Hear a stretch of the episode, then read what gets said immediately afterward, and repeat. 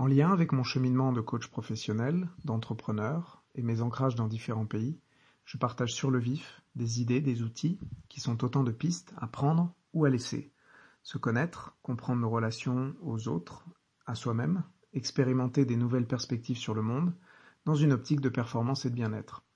Aujourd'hui, c'est dans la liste de des, des, sujets euh, dans cette catégorie où j'essaie de mettre le doigt sur des choses qui, je pense, sont assez évidentes, mais je trouve sur lesquelles on ne s'arrête pas ou, ou des expériences qu'on peut avoir, par exemple, en entreprise ou en organisation, on se dit ah c'était bien, mais on n'en tire pas les leçons, euh, comme le fait de, de, de, ralentir, de décélérer. J'entendais l'expression euh, d'un consultant, je crois, à l'étranger, qui, qui, disait que lui se voyait comme, euh, enfin, la plus, sa première intervention euh, était de, de, de décélérer, d'être un décélérateur, et donc d'arriver et de dire, quand il passait quelques jours pour discuter de stratégie, d'abord, avant tout, au lieu de dire ce qu'on va ajouter, ce qu'on va faire en plus, ce qu'on va faire de mieux, c'est qu'est-ce qu'on va arrêter de faire et qu'est-ce qu'on va faire plus lentement.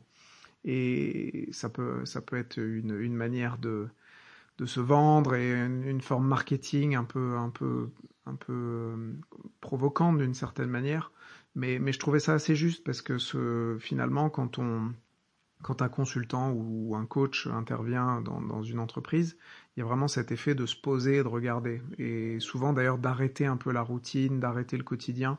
Alors ça c'est valable quand on, accompagne des équipes, mais aussi à titre individuel. C'est euh, créer ces moments réflexifs, créer ces moments où on ralentit. Et, moi, je faisais le lien. Euh, donc ça, c'est important.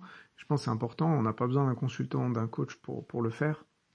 Après, moi, l'autre réflexion que ça, l'autre lien que je faisais sur cette décélération ou ce qu'on enlève. Alors ça, c'est quelque chose qui dans le coaching, on, regarde souvent un petit peu au lieu qu'est-ce que je pourrais faire? C'est vraiment qu'est-ce que je ne pourrais pas faire? Et c'est vrai qu'on a tendance naturellement à pas regarder. Et ça, c'est des questions qu'on pose parce qu'on voit que bah, ça a souvent au moins autant de valeur que, ce qu'on ajoute à notre quotidien. Mais, mais je vois le, le lien assez intéressant. C'est euh, dans le sport de haut niveau, j'entendais une, une championne euh, olympique de d'haltérophilie qui, qui expliquait que bah, à très très haut niveau, finalement, euh, il se les, les, les athlètes se mettent tous des charges d'entraînement très très très élevées et, que finalement c'était dans la récupération selon elle, et c'est vraiment ce qu'elle soulignait, c'est dans ce qu'elle ne faisait pas, et le moment où quand elle tirait trop sur son corps, alors surtout sur l'haltérophilie, où finalement ils sont tous très forts, et c'est presque, c'est un sport où l'objectif est, pas d'être très fort, c'est plutôt d'éviter la blessure, parce qu'ils sont tous très forts, mais c'est comment je pousse mon corps dans des limites euh, terribles. Et donc il y a vraiment cette, idée de la récupération. et elle expliquait qu'avant les JO, euh, elle avait passé, alors je me souviens plus exactement le nombre de jours, mais plusieurs jours sans rien faire. Euh, et c'est ça qui, selon elle, lui avait permis quelques semaines après d'avoir les ressources pour gagner le titre olympique.